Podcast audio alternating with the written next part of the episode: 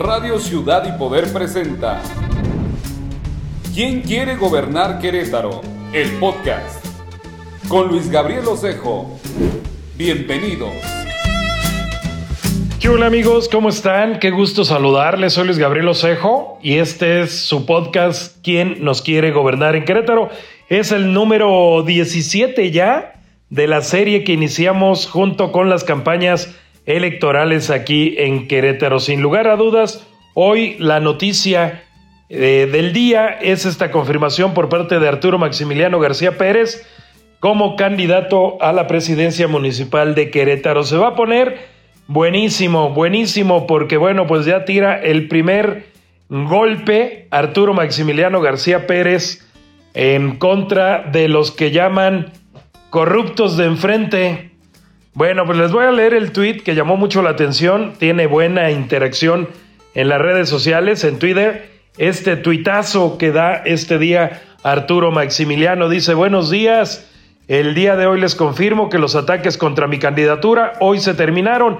¿Por qué dice esto Arturo? Bueno, porque en, eh, eh, en días pasados, recientemente, eh, algunos corifeos del sistema habían corrido la especie, sí, del sistema eh, gobierno, algunos medios eh, cercanos al PAN habían corrido la especie de que Arturo se quedaría sin candidatura. Lo filtraron, entre comillas, porque digo, lo dio a conocer el Instituto Electoral del Estado de Querétaro, que iba a haber una revisión en torno a la paridad de género en el nombramiento de las candidaturas. Bueno, pues hoy ya Arturo confirma que él no será el quemado. Dice, hoy les confirmo que los ataques contra mi candidatura terminaron. Y el tercer párrafo de Arturo va con todo, dice, esos corruptos de enfrente tienen miedo. Esos corruptos de enfrente tienen miedo porque saben que ya se van y por eso intentaron atacarnos.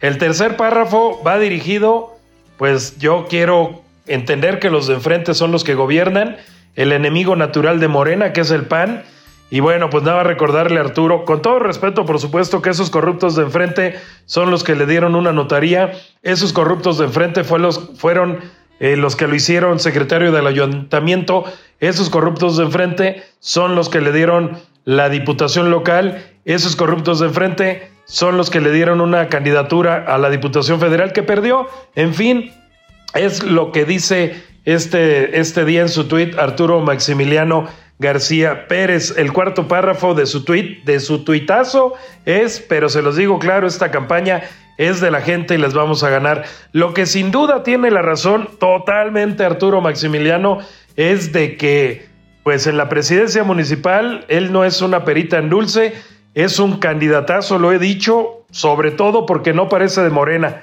Es un candidato que parece más del PAN, es un candidato que parece más del tipo de candidatos que le gusta o, que nos gusta a los queretanos, tranquilos, moderados, preparados, etcétera, etcétera. Y creo yo que, como lo he venido repitiendo en muchas ocasiones, Luis Nava y el PAN municipal y el PAN estatal, por supuesto, se van a encontrar con la horma de su zapato. Les van a dar una sopa de su propio pan y será muy difícil ganarle a Arturo Maximiliano, que hoy hay encuestas que le dan el increíble, sí, increíble 30% de más, 30% más votos en encuestas a Luis Nava que Arturo Maximiliano. En fin, esto es, me parece, el tema del día. Arturo Maximiliano se eh, refrenda como candidato y bueno, pues va a comenzar, bueno, ya comenzó, pero va a comenzar a socavar el voto del panista, de los panistas, de a mí se acuerdan. Y bueno, pues ¿qué les parece si nos vamos rápidamente a la entrevista con mi invitado de hoy, el diputado local del Partido Acción Nacional, diputado local en Querétaro, Gerardo Ángeles, y regresamos para despedir. Y bueno, ya está aquí con nosotros en este podcast, ¿Quién nos quiere gobernar a Querétaro? El actual diputado local por el quinto distrito que busca la reelección también eh, nuestro estimado Gerardo Ángeles. Gerardo, bienvenido al podcast. ¿Cómo estás? Muchísimas gracias Luis por la invitación. Aquí estamos a la orden, contentos de saludarte. Oye, a ver, quiero decirte, es la primera vez que así públicamente digo que un político es amigo, estimado, porque además quiero, quiero decirte que estás haciendo un buen trabajo. En la legislatura y aparte algo que nos encanta aquí en Reporte Querétaro en Ciudad de Poder es que estás ayudando a la gente. Eso es importantísimo. La gente puede o no reconocerte una iniciativa. Lo que sí te reconoce la gente en la calle es que la ayudes, ¿eh? Fíjate que yo creo que es una obligación cuando entras al servicio público, si no vienes a ayudar de a de veras, no en el discurso, pues yo creo que como lo digo siempre estás jodido. Esa es la verdad. Tienes que meterte a hacer las cosas y al final el reconocimiento, además de la gente, es particular y personal, que tú sientas que hiciste la labor que tenías que hacer. Oye, cuéntanos un poquito, esta iniciativa que tuviste, que es la que nos llama la atención, la de Quinto Distrito, donde convocaste a todos los comerciantes a anunciarse, pagaste una plataforma, pagaste además este, una aplicación, algo no tan sencillo, te lo decimos porque nosotros aquí en Reporte Querétaro somos prácticamente lo mismo y bueno, ¿cómo se te ocurrió? ¿Cómo fue, cómo fue que llegaste a, esta idea, Gerardo? Rapidísimo te cuento, eh, cuando empieza la pandemia dejé de hacer recorridos al principio porque la gente no me estaba abriendo, es lo que yo hago como diputado y dijimos, ¿cómo le hacemos para estar cerca y ayudar en esta pandemia? Y entonces decidimos hacer esa plataforma. Empezamos con el proyecto de meter 50 negocios. Hoy somos 380 negocios, que son alrededor de 3.200 familias beneficiadas. Pero no solo nos metimos a ayudarles a subirlos a Internet, porque aquí todo el tema es, te voy a subir a Internet a los buscadores para que vendas más. Ese es el, objetivo que tenemos. Lo que hicimos fue transformar al equipo, porque los chavos míos que iban a tocar puertas y tomaban gestión, hoy son chavos que se metieron a diseño, hicieron cursos en línea para diseñar, para que podamos hacerte tu logotipo al pequeño negocio, hacerte tus e-cards que vas a mandar por WhatsApp a tus clientes, las que vamos a subir. Y no solo eso, nos fuimos más allá, tuvimos reuniones con la gente de Google Business para que nos pudieran ayudar a darle prioridad a los negocios que estamos subiendo nosotros para que sean los primeros que encuentres. Es un trabajo de fondo, un trabajo que ha dado resultados y la satisfacción es que esos negocios están vendiendo más. Eh, Gerardo, el PAN es dueño del quinto distrito, vas como en caballo de hacienda, es difícil que, te caigas. El PAN finalmente ha ganado las últimas, ¿qué? 10, 15 elecciones en el quinto distrito. ¿Eso te da confianza? Fíjate que no, hay experiencia de muchos otros años y otros compañeros que iban con la confianza de ganar.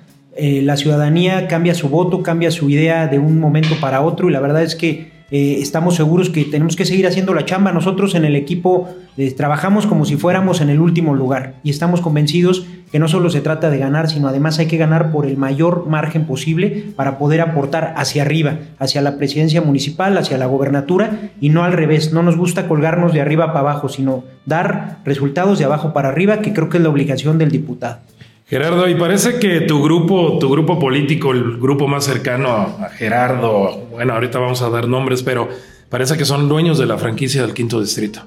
Hablamos desde un eh, Chepo Sáenz, hablamos de Cuanalo, hablamos de Alex Cano, ahora tú. Son los franquiciatarios, ¿no? Son los dueños de la franquicia, Gerardo. Fíjate que yo creo que los grupos se van reconfigurando y van cambiando a través del tiempo. Te diría que sí hemos venido trabajando el distrito, lo conocemos bien, se ha hecho buen trabajo porque al final han sido candidatos que se han pegado a la calle y que nos da la oportunidad de conocer también el distrito, que creo que eso es lo que da la chance de poder seguirlo trabajando. Es el antecedente y bueno, pues al final del día venimos trabajando como Partido Acción Nacional. Yo te diría que más que un equipo, si es un distrito muy panista, hay un voto muy duro del PAN y siempre tenemos la, idea y el objetivo de acrecentar los votos para poder, te insisto, solidificar las, las este, candidaturas de más arriba.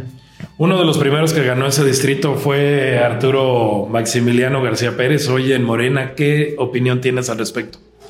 Yo te diría que yo siempre separo muy bien los aspectos personales de los laborales. Eh, Arturo es un amigo, es alguien que conozco hace muchos años, le aprecio. Finalmente, él tiene sus razones, sus ideologías para haberse movido o estar en otra posición el día de hoy.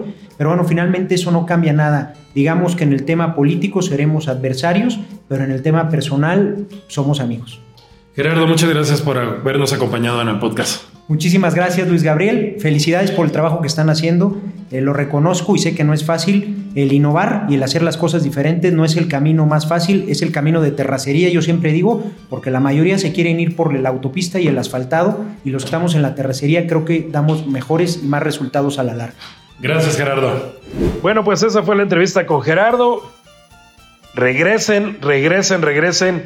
El podcast al principio hablamos de Arturo Maximiliano García Pérez Terminamos, nos vemos, mejor dicho, nos escuchamos mañana. Pásenla bien, cuídense mucho y entreténganse con las campañas electorales. Bye.